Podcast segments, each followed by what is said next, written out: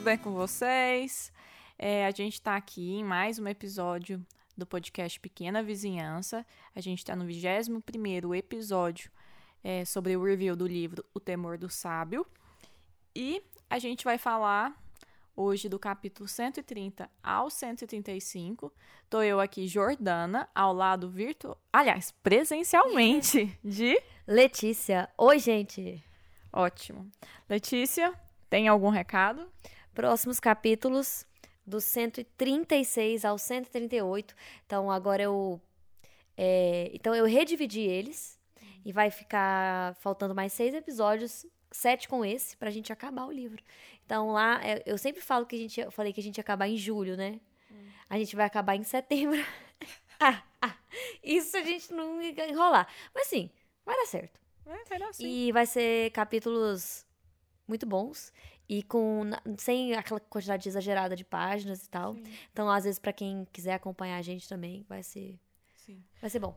Eu tenho um recado, é que esses capítulos foram um pouco difíceis assim, então eu, talvez quem já teve alguma tem alguma restrição com esse tema, principalmente de violência sexual, que pulem esses capítulos, porque às vezes pode, né, ter algum gatilho por conta disso.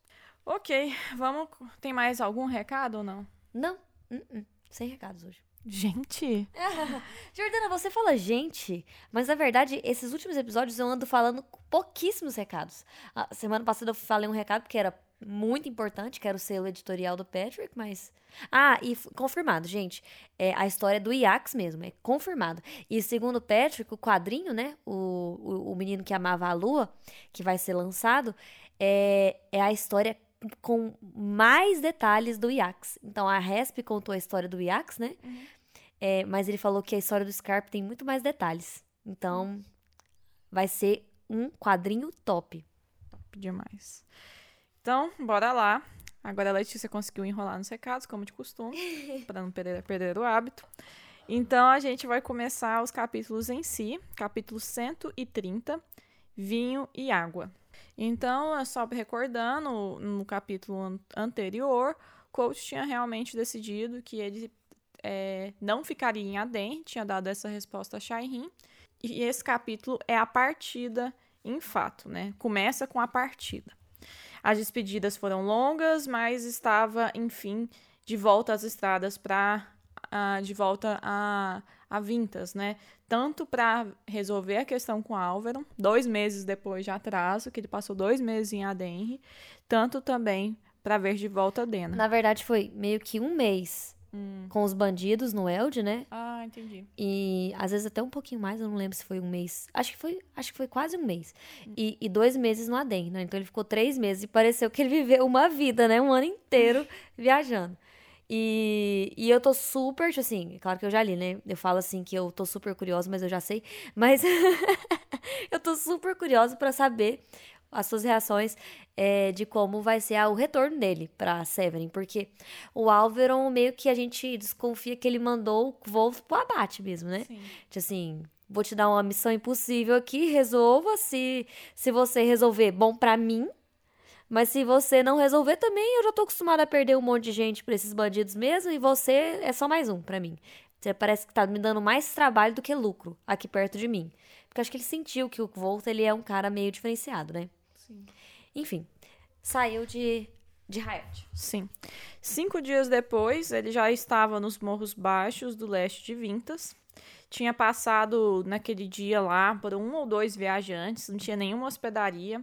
Era como ele que o pai dele costumava dizer, estava na borda do mapa. Eu amei isso. E ele queria, ele já estava perdendo a esperança mesmo de achar uma hospedaria para comer alguma coisa quente, porque nos últimos dois dias ele só estava comendo realmente o que ele tinha no bolso. E então, eis que ele avista uma coisa melhor que, que hospedaria. Ele vê uma fumaça branca subindo entre as árvores e ouve uma leve vibração de música. Ele então, andando mais à frente, percebe duas carroças dolorosamente conhecidas, com sinais que significariam que ele, naquelas carroças tinha verdadeiros é, artistas de trupe, né?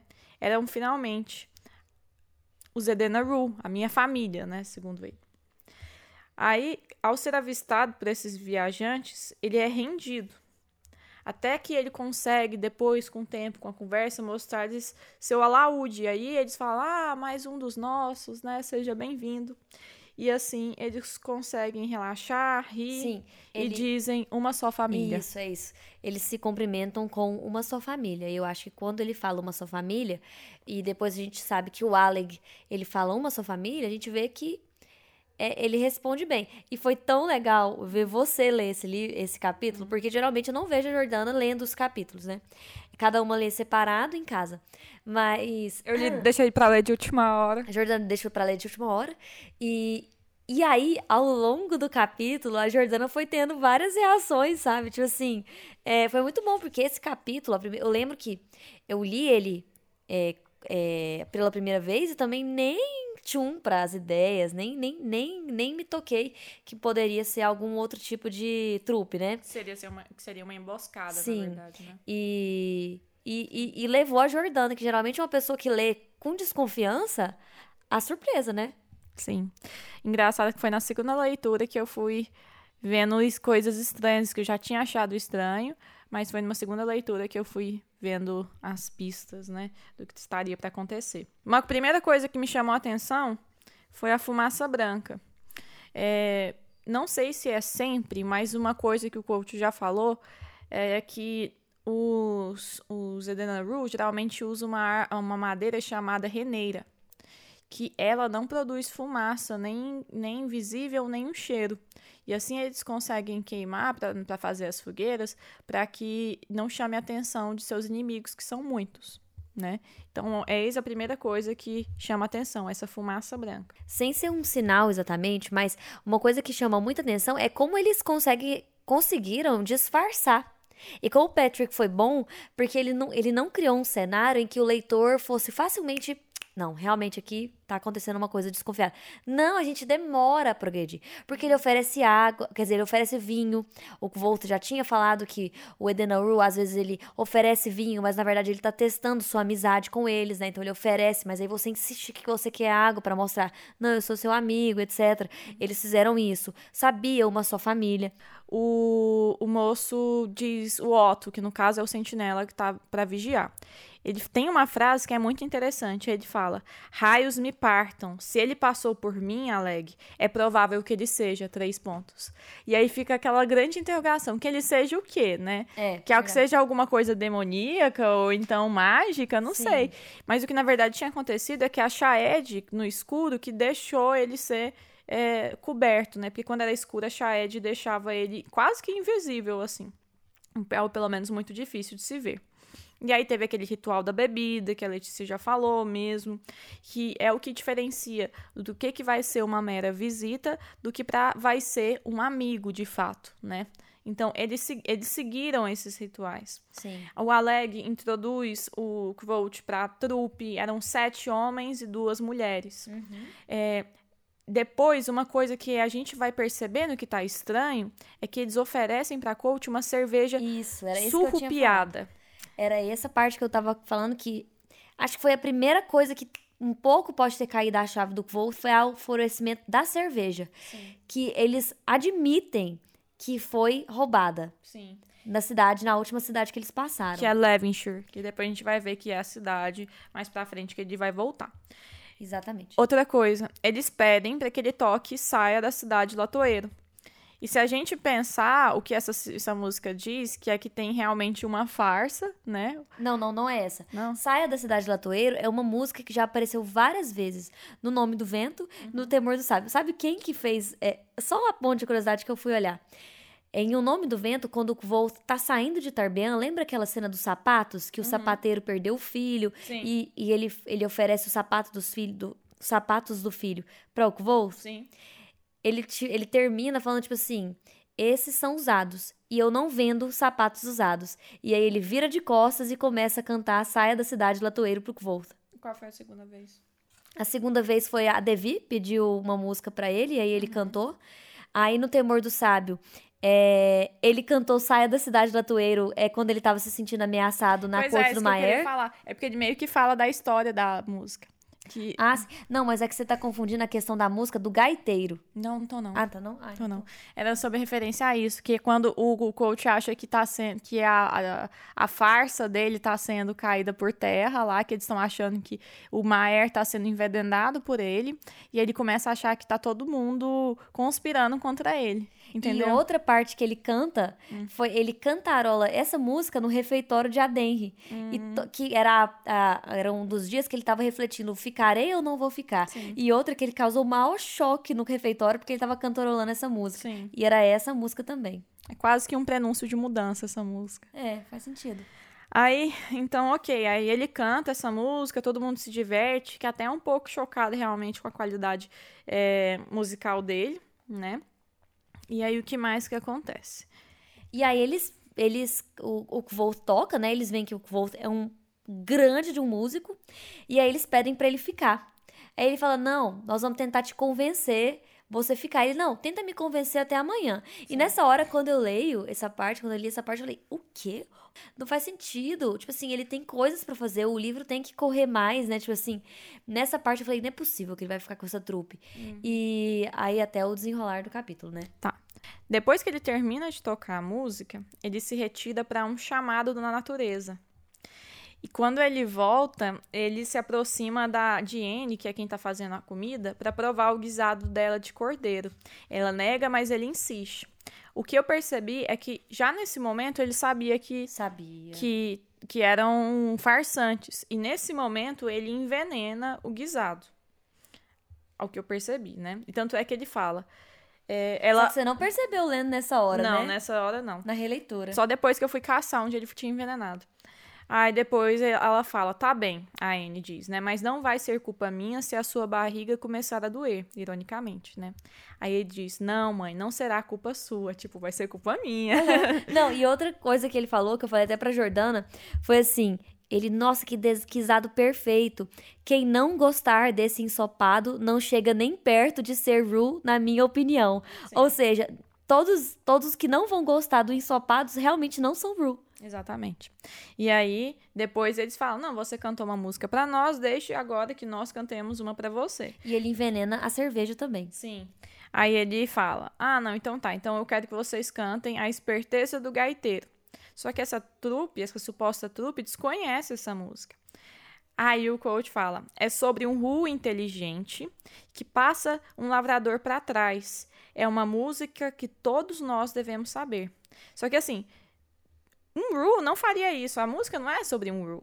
E outra coisa, eles não conhecem a música. Que tipo de, de Edena Ru que não conhece é, umas músicas básicas dessa? E foi muito legal a Jordana ter reparado nisso, porque foi um jeito dele de jogar uma isca pra trupe, né? Tipo assim, não, mas os Edena... Não sei se eles reagiriam, tipo assim, não, mas nós, Edena Rule, não somos assim. Sim. Tipo, a ponto dele corrigir. Não, a gente conhece essa música, mas o gaiteiro, ele não é um Edena Rule, porque os Edena Rule têm regras muito bem estabelecidas de, de conduta mesmo, sabe?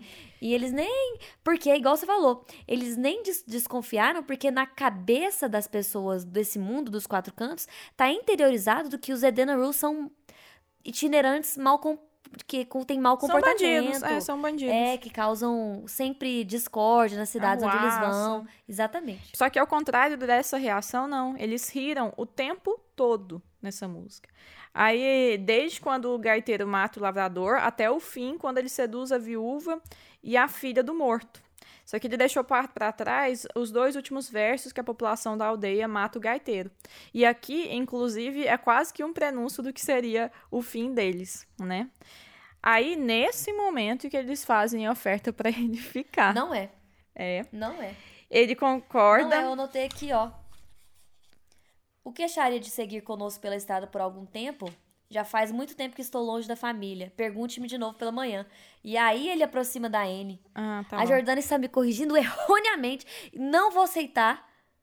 Ok, deixa eu continuar. barraco. Tá bom, menina, desculpa. Eu errei pela primeira vez. Exibida. Aí eles fazem novamente a oferta dele ficar. Aí ele concorda se eles atendessem a três pedidos.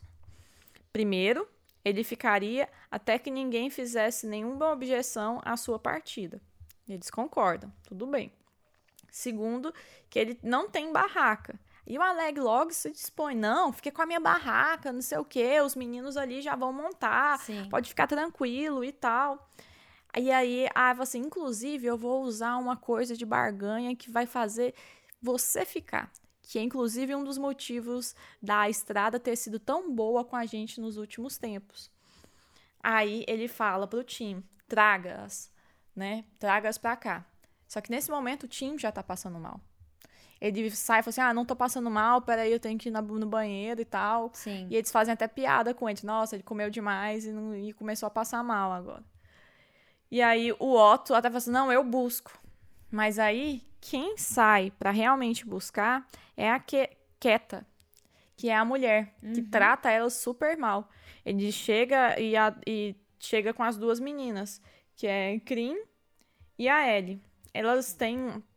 Elas são uma das maneiras pelas quais Levinch foi generosa conosco, diz o Alec, né?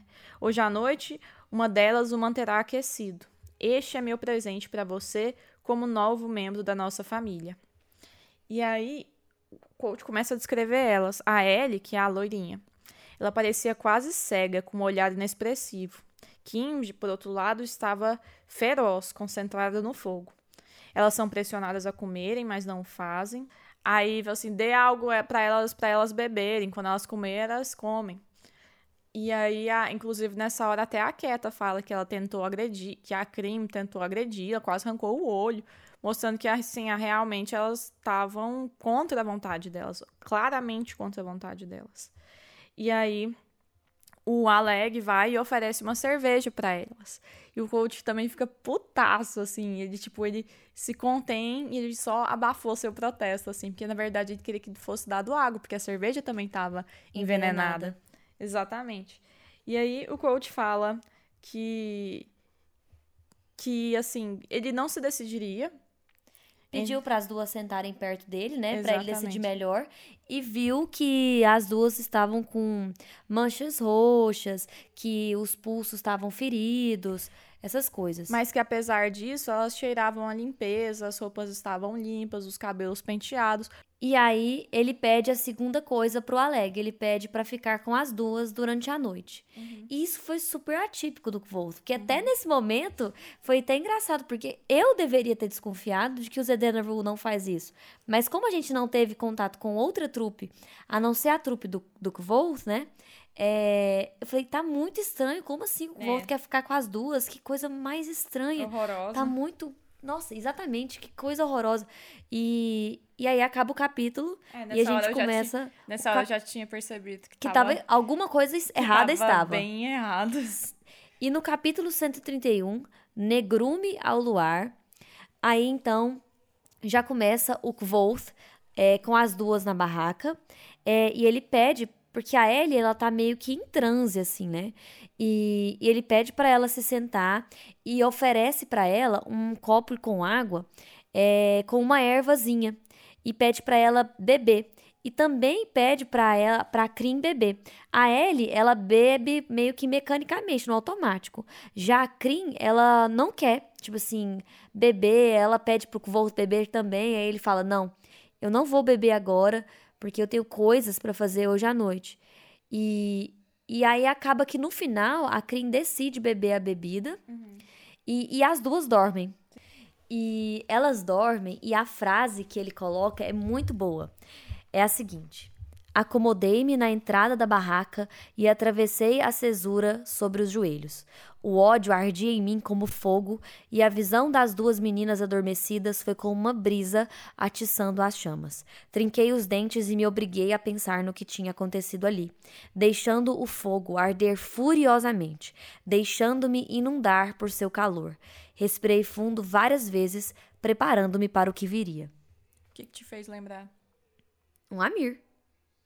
Ah, é? Me fez lembrar uma da Henriano, aquela, aquela é, Ah, é lenda verdade. que tem sobre É eles. verdade. Que usam palavras como combustível pra luta. Nossa, é verdade. Mas assim, é, é uma questão que a gente vai conversar é, um pouco sobre isso nesses capítulos, que é algumas coisas que lembram os Amir. A gente já tinha comentado isso no, no episódio passado, que os Amir, eles têm uma certa fúria neles.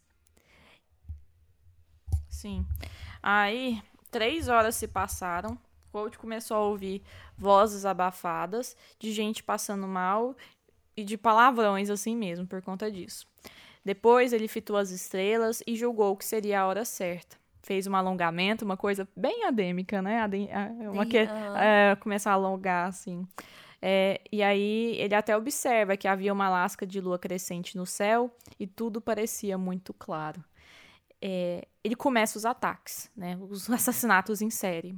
Ele primeiro ataca Otto, ele rasga-lhe a garganta e, ele, e essa parte que eu fiquei meio sem entender direito por quê. Ele joga um ferro quebradiço na fogueira. Você pensou em alguma coisa por quê ou não? Foi para destruir a espada do outro. Ah, mas assim, alguma metáfora você conseguiu pensar ou não? Metáfora não, foi simpatia que ele fez. Ah, entendi. Ele fez simpatia. Ah, agora que eu fui entender então. Quando é que o cara vai, vai atacar ele, ele quebra a espada dele.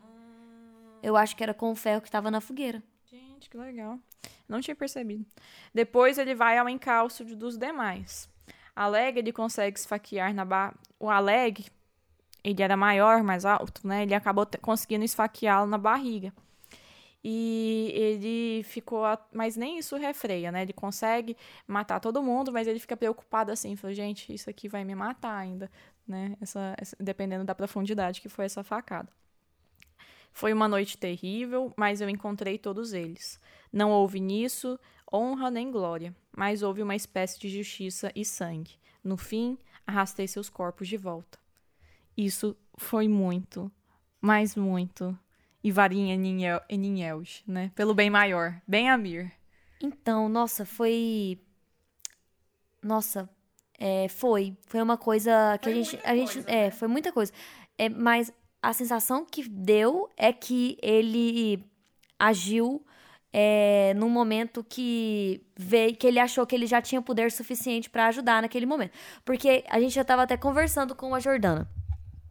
Tem um capítulo no Nome do Vento, que vocês devem lembrar, eu coloquei um pouco mais para frente, que é o interlúdio do capítulo 25 do Nome do Vento, Ansiando por uma Razão. No capítulo anterior, da história, o Kvolt é aquela cena em que o Kvolt escuta um menino de 8 anos nas ruas de Tarbean ser violentado por um grupo de meninos. E aquilo mexeu demais com o Kvolt, porque na época ele fala que ele chegou até pegar uma telha para atirar lá de cima, mas quando ele viu que ele perderia o, o cantinho dele, ele não jogou a, a, a telha e ele se escondeu daquela daquele lugar. E no interlúdio daquela cena.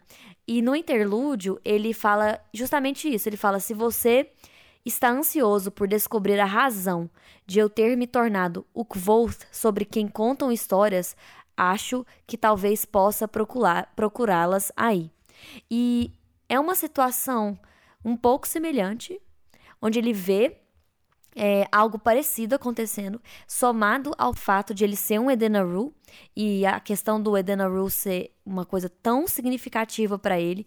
Então juntou duas coisas pessoais muito assim, porque o arrependimento que ele guardava naquele episódio de Tarbian era muito grande. Esse foi o primeiro assassinato frio, assim, frio mesmo, porque nos bandidos ele assassina todos aqueles bandidos, mas por um mecanismo de defesa também. Porque ele sabia que se ele não fizesse alguma coisa, eles morreriam lá pelos bandidos.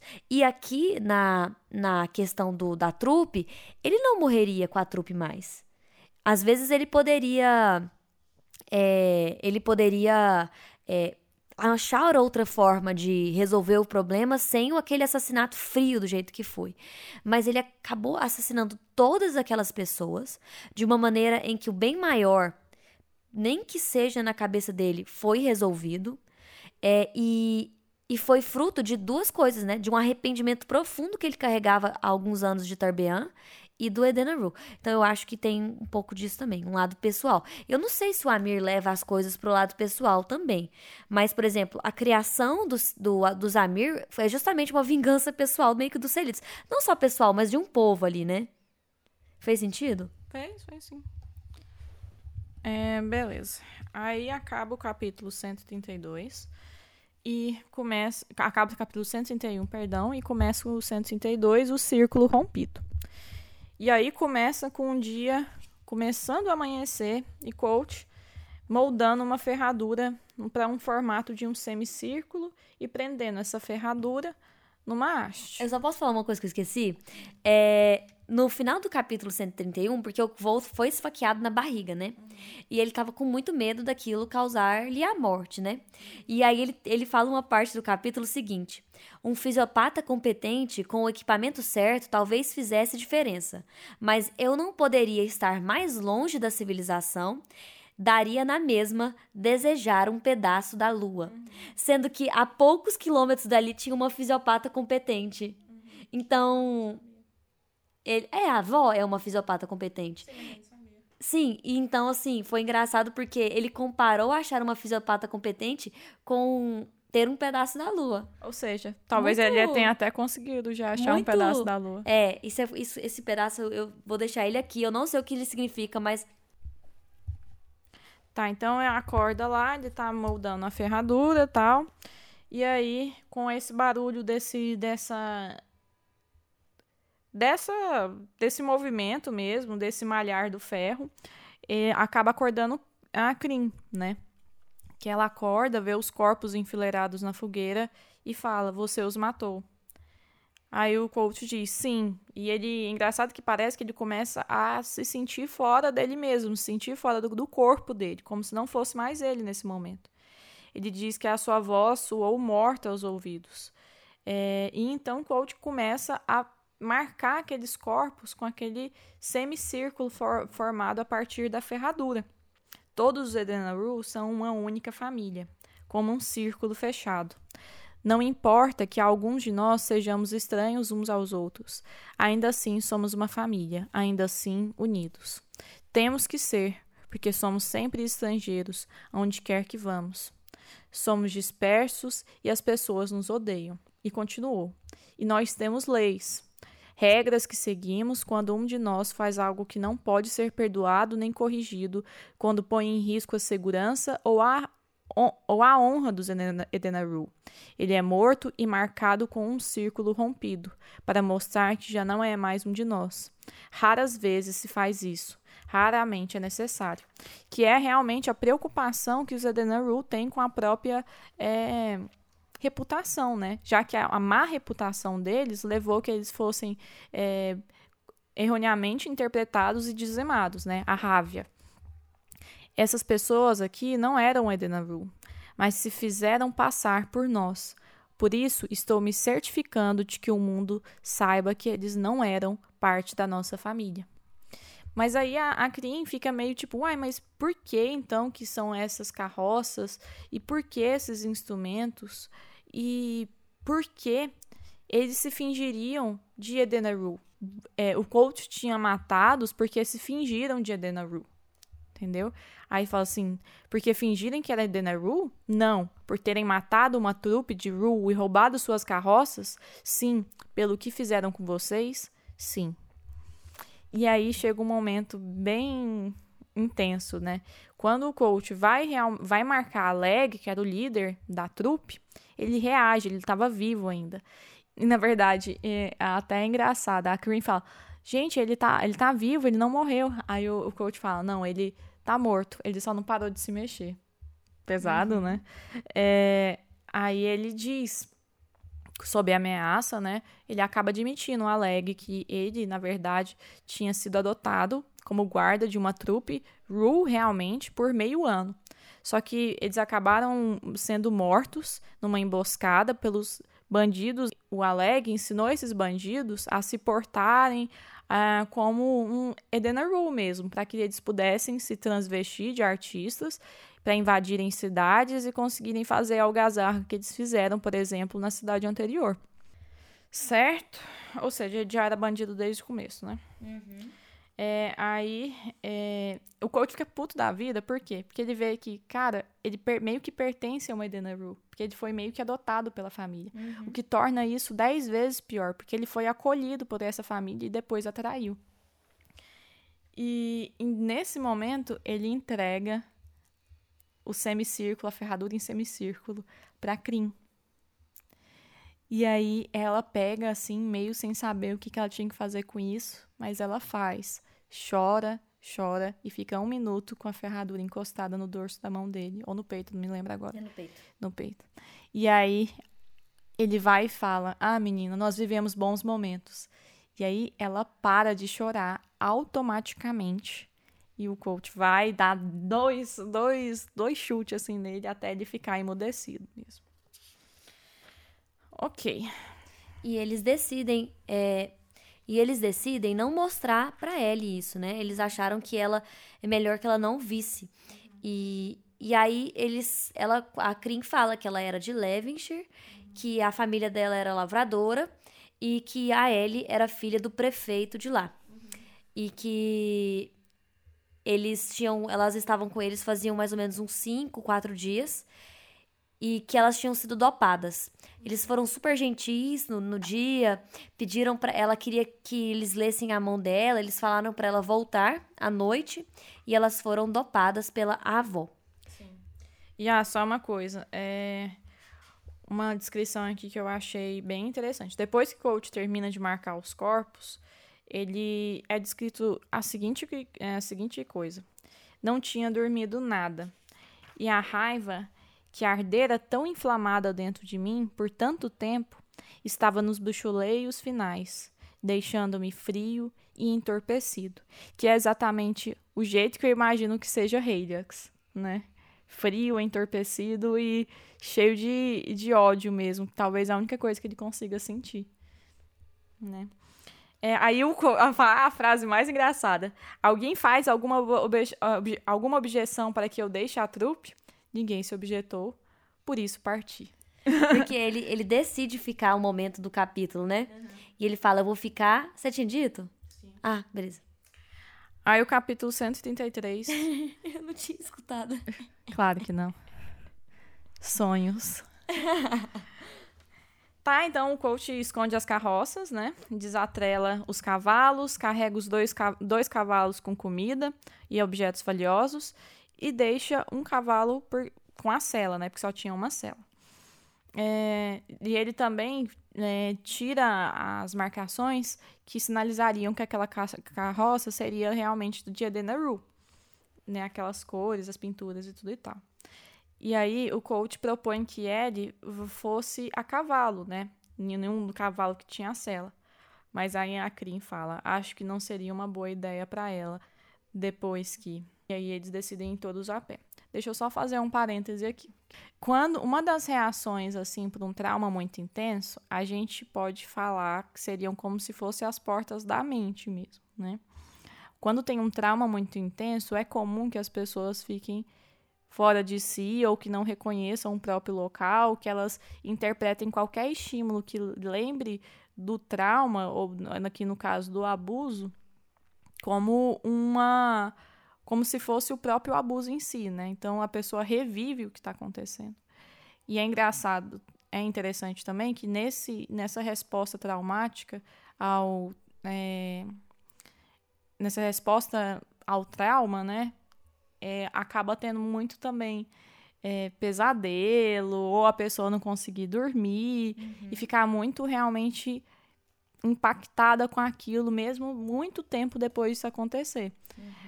É por isso que as pessoas que às vezes é, passam por situações assim de, de agressão física ou é, quando vê alguém sendo agredido fisicamente, no caso o coach, vendo aquela criança sendo é, violentada, eles têm alguns gatilhos assim que provoquem reviver aquela situação. E às vezes ter respostas corporais e de pensamentos tão intensas é, quanto às vezes vividas aquelas pelo trauma mesmo, durante o trauma. E parece que a Ellie está justamente nisso, né? Ela está nesse torpor nesse estado de estar tá fora de si, quase como uma dissociação mesmo. Ela está fora de si, ela está vivendo uma outra realidade, porque a realidade atual dela é cruel demais para ser para ser absorvida. Por isso que aí é uma das portas da mente, né? A loucura.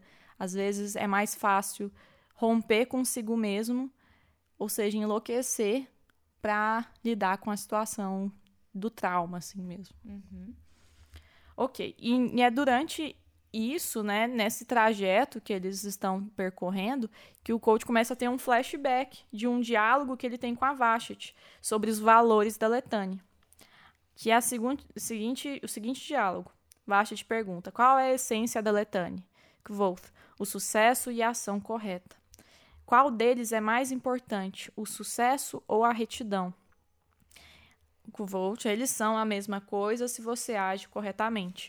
O sucesso vem mas outros podem ter sucesso agindo errado. Mas aí a Vashti fala: as coisas erradas nunca levam ao sucesso. Se um homem age mal e tem êxito, esse não é o caminho. Sem a Letane, não há sucesso verdadeiro. Então, às vezes, se a gente pensar no Chandriano, eles conseguiram o sucesso de maior poder possível, talvez, né? Uhum. Mas eles não, têm, não foram bem sucedidos porque eles foram um poder pro mal, né? Uhum. Vai, fala você, eu cansei. é... E isso me fez pensar tanto no Chandriano lá na Guerra da Criação, né? Que eles, entre aspas, conseguiram o que queriam, que conseguiram a queda da, de Mirtarinel e de algumas cidades, é, mas a gente não sabe com que preço, igual você falou. E, e no coach da pousada marca do percurso, né? Será que todas as coisas que ele, que ele fez levou a um sucesso? É, porque ele não parece estar tá 100% bem sucedido. Ele parece estar tá em meio que em decadência um pouco, né? Aí isso me fez pensar nele também. É, enfim, no caminho então foi escurecendo, a Krim fez o jantar, o Kvolt foi organizar os cavalos e as barracas, e a Ellie continuava apática. Segundo o Kvolt, seus olhos refletiam os desenhos dançantes do fogo. Pareciam janelas de uma casa vazia.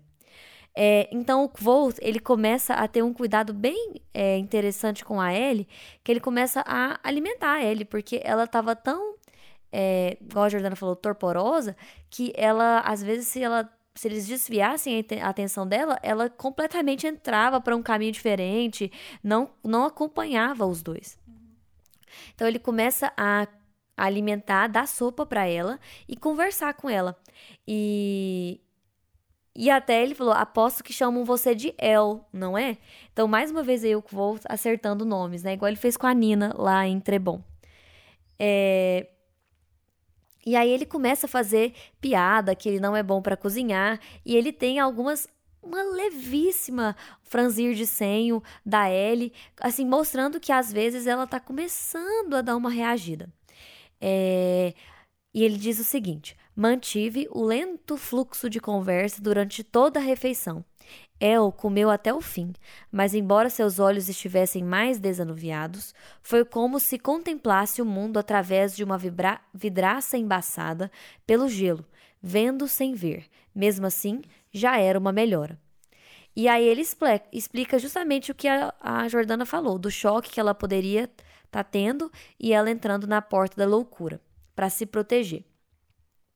Engraçado, perdão, que a Ellie, por outro lado, ela já busca outra porta, a né? A Crim, né? A Crim, perdão. A Crim parece que quando a gente conhece ela, ela tá é, disposta a entrar na porta da morte, se recusando a comer, preferindo às vezes a morte do que continuar naquela situação. Verdade. Verdade.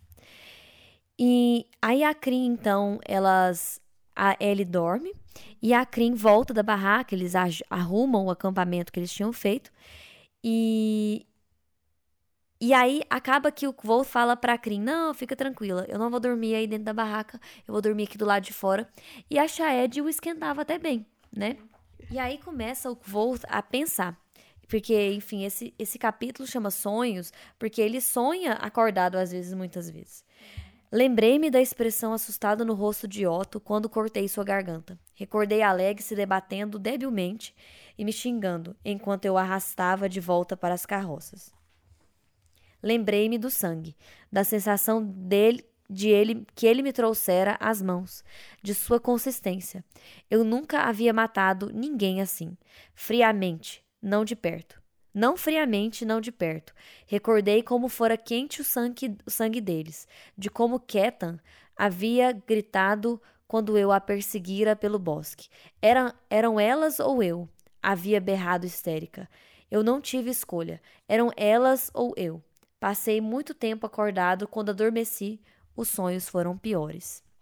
Nossa, eu achei esses capítulos tensos de ler um pouco. Sim. E aí, é justamente o que eu tava falando, né? No TEP, que é tran- transtorno do estresse pós-traumático, é disso que eu tô falando. Tem muito pesadelo. Os pesadelos são horríveis. é, e ele vai ter pesadelos ainda piores mais pra frente, né? E uma insônia também horrível, assim. Até ele mesmo, mais pra frente, que a gente vai perceber que até ele parece estar enlouquecendo Sim. né? Tá. Então, a capítulo 134, a estrada para Levinshire. Eles fizeram um avanço lento no dia seguinte, porque eles estavam tendo que conduzir três, três cavalos e a ela. Eles mantinham um diálogo é, lento para meio que deixar a El é, mais conectada com a realidade mesmo, que parecia ajudar um pouco. No almoço ela já estava quase consciente, quase.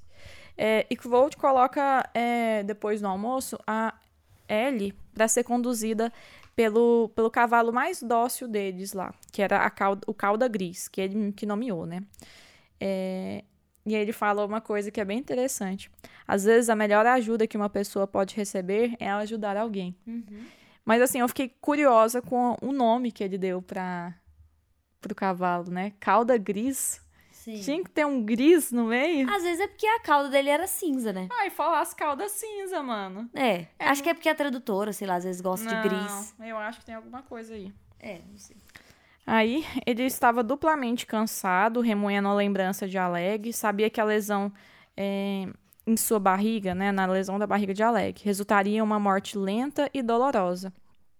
Só que o que ainda foi mais cruel, que depois ele se arrependeu, foi que ele tinha deixado um cantil de água para que ele tomasse. Para que assim ele conseguisse viver por mais tempo e assim agonizasse por mais tempo. E ele diz que no momento de ira isso parecia uma boa ideia na hora, mas agora ele estava arrependido disso. Talvez isso daria uma sobrevida para ele de um ou dois dias de intenso sofrimento mesmo. Aí, por força do hábito e da, de, por força de vontade mesmo, ele montou o acampamento, é, fei, ajudou no preparo da, da fogueira, ficou com, manteve conversando com a Ellie e ajudou a realmente montar o acampamento, né?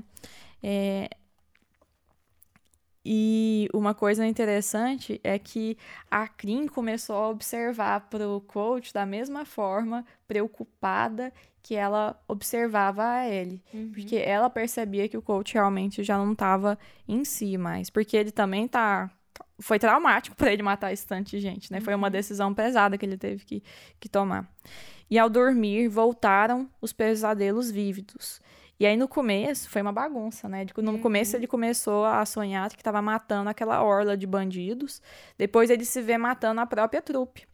E ao acordar, e ele acorda com não, não, não, não, não. Na verdade ele percebe que era a Ellie também dormindo, também tendo um pesadelo, agarrada a ele e inclusive agarrando até sangrar o braço dele. Eu acho que foi o braço mesmo. E aí foi nesse instante que ele percebe que ele o que ele tinha feito, feito com aqueles bandidos tinha sido pouco. E ele nunca mais teve pesadelos é, com aquela situação. E ele diz que vez ou outra, quando ele pensa no Alegre, ele sorri. Aí eles chegaram em Levenshire no dia seguinte e as meninas começaram a ficar apreensivas, porque elas tinham medo de ser culpadas por aquilo, né? De alguma forma, elas serem punidas por aquilo. Pensaram, ai meu Deus, eu não vou conseguir a Ellie, né? Não vou conseguir casar com o Jason, né? Porque eu tinha já um futuro traçado com ele. Uhum. Ah, meu pai vai me matar. E aí o coach fala, não, que vocês não foram as culpadas, vocês foram as vítimas. Qualquer pessoa que não quiser ficar com vocês é porque vocês, vocês têm que escolher alguém mais inteligente mesmo, né? Uhum. É, capítulo 135, a volta para casa. Então, elas chegam oficialmente em Levenshire e era uma cidade bem pequenininha, com 200, 300 pessoas. E, e o, o voo estava torcendo para não serem vistos nenhum dos três, mas no meio da cidade eles foram avistados e começou a jorrar gente de todas as portas visíveis. Principalmente mulheres. E aí tá uma, uma situação bem legal. As mulheres foram mais rápidas e em menos de um minuto haviam formado um círculo protetor em torno das duas jovens, falando, chorando e abraçando umas às outras. As meninas não pareceram se importar. Talvez fosse melhor assim. Uma recepção calorosa poderia contribuir muito para curá-las. Os homens se contiveram, cientes de serem inúteis em situações como essa. E aí o Wolf pede para dois meninos, né? Um menino para chamar o prefeito e o outro para ir à fazenda dos Walker a cavalo, né? Que era um era o pai da, da Ellie e os outros eram a família da Crin. E, e aí, só que aí quando ele fez essas, essas coisas, ele percebeu que uns homens começaram a circular, a ficar ao redor dele. E um deles, que era mais alto, mais velho e calvo, chamado Seth, é, ele, ele fala: Eu tô achando você parecido com os Ru. Ele tem o olho deles. Uhum. E, e aí o Seth ele pergunta, tipo assim, o que, que você tá fazendo aqui? É, foi você, você tá parecendo ser um dos Ru. Então, tipo assim, acusando o Volt de ser parte daquela trupe que tinham é, raptado as meninas. E aí o Volt dá uma resposta que não agrada ao Seth. E aí começou a desagradar todos. É, segundo a citação, é a seguinte: Olhei em volta e vi a mesma raiva espreitando nos rostos de todos os homens. Era o tipo de raiva que entra em ebulição devagar no coração de homens decentes que querem justiça e que, ao verem que elas lhe escapa, resolvem que a vingança é a segunda melhor opção. E a gente até conversou sobre isso, né? Que quando a gente pensa em justiça, a gente pensa em anjos de Telu né? No, no caso, a Letane também. E quando a gente pensa em vingança, a gente pensa no Zamir. E a gente lembra daquele diálogo do Aleph com do Aleph, do Aleph com o Telu e com os Selitos, né? Que um queria vingar-se da, da, destruição, da traição é, da cidade de Mirtariniel e o outro queria e buscava justiça. E, mas é engraçado lembrar sobre essas questões e ele vai falar alguma coisa assim que quando dada a oportunidade certa todas as pessoas são boas, a maioria das pessoas uhum. são boas, lembra muito a criação, a batalha entre Telu versus Encanes, que o, o, o, o Treps conta no porão dele, é que a Perial, que é a mãe do Telu, né, que era Menda, ela fala pra Telu, tipo assim, você não sabe o que a gente tá passando aqui. É, as pessoas, elas estão más e porque as vidas delas são difíceis. Uhum. E aí tanto é que o Telu vai para a Terra, para os quatro cantos, né, para viver como mortal, uhum. para ver o que, que os seres humanos, os mortais estavam passando.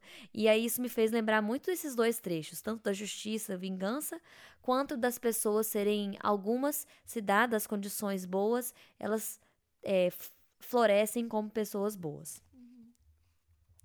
E aí a Krim intervém no Seth, que tava quase, tipo assim, querendo bater no Kvoth. Ela, Seth, sai de perto dele. Onde que vocês estavam? Ele nos salvou. E aí o Seth, ele é todo... A gente tentou salvar vocês, mas o Bill... Atacaram o Bill, o Bill ficou gravemente ferido, a gente tinha que trazer ele de volta. É, fulano levou uma facada, que era o prefeito. É, outro o outro nem tinha acordado da surra que levaram. Então, tipo assim, eles tentaram, só que não conseguiram. E aí, deixa eu só ler um trecho aqui que é muito bom. E foi nesse momento é, que a gente percebe o porquê daquela ira, né? O porquê daquela raiva. O coach diz: é, entendi a verdadeira razão daquela raiva. O desamparo que eles haviam sentido, impossibilitados de defender sua cidade da violência infligida pela falsa trupe a incapacidade de resgatar as filhas de seus amigos e vizinhos os deixaram envergonhados. Uhum. Aí, continua você, fala do Jason.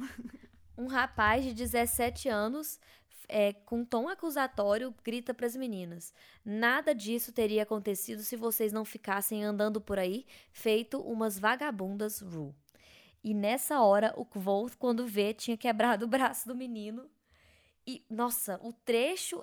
A gente já tinha falado dessas partes que o Coke Volt ele ameaça as pessoas de uma forma, tipo assim, super, hiper ameaçadora mesmo. Sim, tipo uma assim. Coisa bem encantado. Assim bem. Mesmo. Não, muito. O, o, o, trecho da ameaça é muito bom. Você vai ler esse trecho? Não. Eu vou ler. Só um minutinho, gente. Eu vou abrir meu Kindle porque era muito grande para eu copiar no meu caderno. Qualquer coisa você corta essa partezinha. Não, vai, vou cortar não. Vou fazer uma piada, então. Conta. É... Não, já achei o trecho. É, ele fala o seguinte: Jason, quero que você olhe para essas moças e quero que pense no inferno que elas viveram nos últimos dias, de mãos e pés atados no fundo de uma carroça. E quero que você se pergunte o que é pior: um braço quebrado ou ser sequestrada por estranhos e violentada quatro vezes por noite. Depois de ter pensado nisso, quero que reze para Deus perdoá-lo pelo que acabou de dizer. E se você for sincero, queira ter que seu braço sare direitinho. Depois disso, se algum dia você tiver um pensamento indelicado sobre qualquer uma delas, seu braço vai doer como se houvesse ferro em brasa dentro do osso. E se algum dia você disser uma palavra grosseira, ele vai ter uma febre e apodrecerá devagarzinho, e vão ter de amputá-lo para salvar sua vida. E, se ousar fazer alguma coisa contra qualquer uma delas, eu ficarei sabendo. Virei aqui, matarei você e deixarei o seu corpo pendurado numa árvore. É, enfim, aí ele quebra o braço do Jason, né, e fala isso. E. Chega o prefeito. Isso, o Jason pede desculpa para as meninas e chega o prefeito. E ele tem um trecho, eu gosto muito dos trechos que ele descreve coisas culturais, então eu vou continuar lendo aqui. Em cidadezinhas como essas se encontram dois tipos de prefeitos. O primeiro é o dos homens mais velhos e meio calvos, com uma barriga considerável, que são cheios de dinheiro e tendem a torcer muito as mãos quando acontece algo inesperado. O segundo é o dos homens altos e espaúdos, cujas famílias foram pro prosperando devagar por terem trabalhado no arado feito uns infelizes furiosos durante 20 gerações. O pai de El era o segundo tipo. E aí o prefeito agradece muito Volt, mas ele faz a seguinte pergunta: Como foi que você conseguiu tirar as meninas daqueles ba bastardos ateus dos Ru? E aí o Volt explica que eles não eram dos Ru. E nós não somos assim. Isso, nós não somos assim. E aí, um da plateia, da plateia não, um dos caras escutam é que. Inclusive foi o Seth.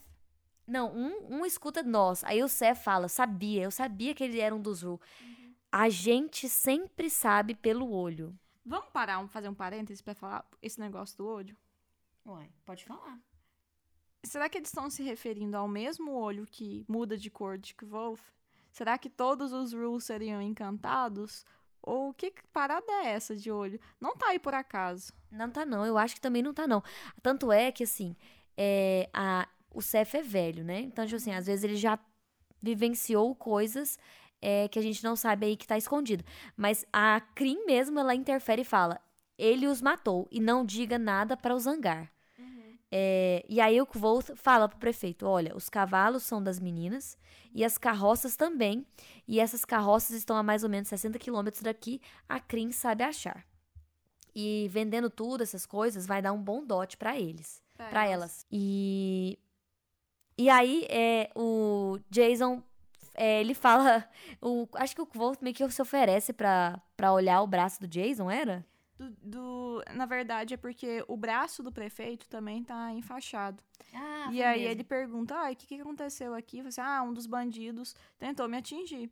E aí, posteriormente, o Jason fala que vai. Aliás, o coach se oferece para colocar uma tala ali, né? Assim: eu não. Primeiro, que eu tava morrendo do medo do, do coach ainda. Segundo, porque ele falou: qualquer coisa que a gente machuca aqui, a gente vai na avó. Exatamente. E aí o, o Volt pergunta, ah, o Bill também tá lá? Aí fala assim, não, ele tá assim, ele tá lá internado, entre aspas, né? É, fala assim, não, então eu também quero ir lá, né, pra, te, pra ver, conhecer essa tal avó. E o Volt, ele acha que a avó era uma senhorinha que tratava as pessoas com sanguessuga e álcool de madeira. E aí, quando ele chega lá, ele fala o seguinte: minha opinião mudou quando vi o interior de sua casa. As paredes eram cobertas de maços de ervas secas e prateleiras cheias de vidrinhos cuidadosamente rotulados. Havia uma pequena escrivaninha em cujo tampo se viam três livros grossos com encadernação de couro. Um deles estava aberto e o reconheci como a Aerobórica. Vi anotações manuscritas rabiscadas nas margens, enquanto alguns lembretes tinham sido modificados ou riscados por completo. Ou seja, ela sabe mais que o livro. Exatamente. Sabe o que isso me lembra? É aquela cena. Eu não cheguei a ler, ou cheguei há muito tempo. Acho que eu não li o livro. Mas no Enigma do Príncipe, eu acho, não, acho que eu li sim, mas faz muito, muito tempo. É, no filme, é, o, o Harry pega um livro de poções do Snape, né? Ah, E o Snape é super bom. E o livro tá todo rabiscado. Porque o Snape era meio que. Parece que ele era meio gênio, sabe? Das poções. Então ele fazia as alterações didáticas que ele achava significante. E aí a avó começa a arrumar o, a- as para tratar o braço do Jason e, e aí ela pega e fala bonita fratura. E, Tipo, E ela eu- saiu de uma iátrica, é isso mesmo. e aí o Wolf fala eu estudei medicina na universidade. E aí ela não então tá então segura que a tala pra mim. E o pior, na verdade, tem uma garota que costuma me ajudar, mas ela saiu pra ver a bagunça da Sim. rua lá fora. Tipo, tu não serve pra nada, meu filho. E aí ela, ele fala que tudo que ela faz é com um ar de competência entediada. Eu adorei, porque, tipo assim, ela é competente e às vezes o caso nem tá desafiando tanto ela, né? Sim. Concluí que ela valia mais que metade dos estudantes da iátrica cujos nomes eu conhecia. E aí ele pede pra ver o Bill. O Bill tá com a perna toda inchada, com várias fraturas em vários pontos da perna. Sim, era, foi uma fratura, assim, em vários pontos do osso e tava exposto, né? Então, é uma chance de infecção, assim, horrenda, né? E aí ele pergunta pra ela o que, que ela tá usando pra manter ele fora da infecção, né? E aí ela Pra fala deixar ele não séptico, ele falou um termo técnico. Aí ela, ela fala, você quer dizer é, fétido? Eu gostei disso. E aí ela fala, eu estou usando carrapicho de carneiro. E aí ele fala, uai, mas e você não usa araruta? A araruta é ótima pra isso. Aí ela, você já tentou impedir alguma coisa de estra- estragar usando araruta? Aí ele, não. Então deixe-me poupar-lhe o trabalho de matar alguém. Ai, meu Deus do céu. Ela falou: Eu prefiro ainda, além do carrapicho de carneiro, eu prefiro a lâmina rubra. Mas nem sempre a gente consegue o aquilo que a gente gostaria. E, e aí ela percebe o jeito que eu vou, tá? E lhe oferece um chá, uma cadeira e um pudim. O Wolf tenta até escapar, mas ela fala: Não, você tá parecendo muito mal. Senta aí. O termo que ela usou foi: você está pálido feito um osso seco. E, e aí ela fala, não, e também, ele falou, não, eu não quero dar mais trabalho do que eu já te dei. Ela falou, não, já tava na hora de alguém quebrar o braço daquele menino. Ele fala demais. Aí ela oferece um chazinho é, que tem conhaque de maçã, que ela mesma fez, com bagas de roseira canina. E aí ela pergunta pra ele, sem rodeios e sem acusação, você matou mesmo aquela gente? Aí, é, porque assim, aí ela falou, porque se você disse isso, eles vão querer um julgamento, eles vão ter que chamar um juiz de tal lugar, de Thamesford. E o Kvolt, ele fala que matou, mas que quem disse tinha sido a Crim. E quando ele coloca o chá, a xícara de chá na mesa, ele vê o quanto as suas mãos estão tremendo. Aí ele fala: Não me agrada falar disso, não foi uma coisa boa. E aí ela diz: Tem gente que pode discordar, mas eu acho que você fez. Que o que você fez era certo. E aí ela continua: Você andou assumindo o controle de tudo por uns dias, não foi? Sei como é. Você se sente, se manteve ocupado, cuidando das meninas, sem dormir, sem dormir, sem comer muito, provavelmente. E aí, na metade do pudim, o Kvolt já estava chorando fortemente. É, e aí, ela fala o seguinte: Acho que talvez haja alguma coisa. Não, o Kvolt fala. Acho que talvez haja alguma coisa errada comigo. Uma pessoa normal não tem coragem de fazer as coisas que eu faço. Uma pessoa normal nunca mataria outras pessoas daquele jeito. E lembra do, do capítulo em que o Sim fala pro Kvolt que tinham que ter mais pessoas como o Kvolt no mundo? Que ele é que toma atitudes, ele não fala coisas. Enfim. E aí ela dá o exemplo da perna do Bill. E ela fala: se a perna do Bill se estivesse verde, que, que você acha que eu tinha que fazer? Aí ele, você teria que amputar. E ela falou: e eu teria que amputar depressa, hoje, Sem pensar. sem pensar muito, porque isso poderia acarretar na morte dele. E aí ele fala, fala: Você entende um pouco de medicina, sabe que o cuidado adequado significa escolhas difíceis. Não somos como os outros. E aí ela fala que nem sempre as pessoas agradecem. Porque às vezes as, as escolhas são muito difíceis e, e chegam a ser assim passíveis de contestação para muitos. E, Mas e aí ela. somos nós, mas somos nós que temos que escolher. É o preço que se paga por fazer o que precisa ser feito. Sim. E aí ela fala que realmente às vezes as primeiras vezes são muito ruins, que dá tremedeira, dá pesadelo, mas que as coisas tendem a melhorar. E e aí ela fala o seguinte, é, recebe, não, aí ele fala o seguinte, que ele tinha, ele sai, ele termina de chorar o que ele tem pra chorar, ele sai da da, da, da avó e recebe um agradecimento caloroso dos pais de Crim. Peraí, deixa eu só. Vamos só falar.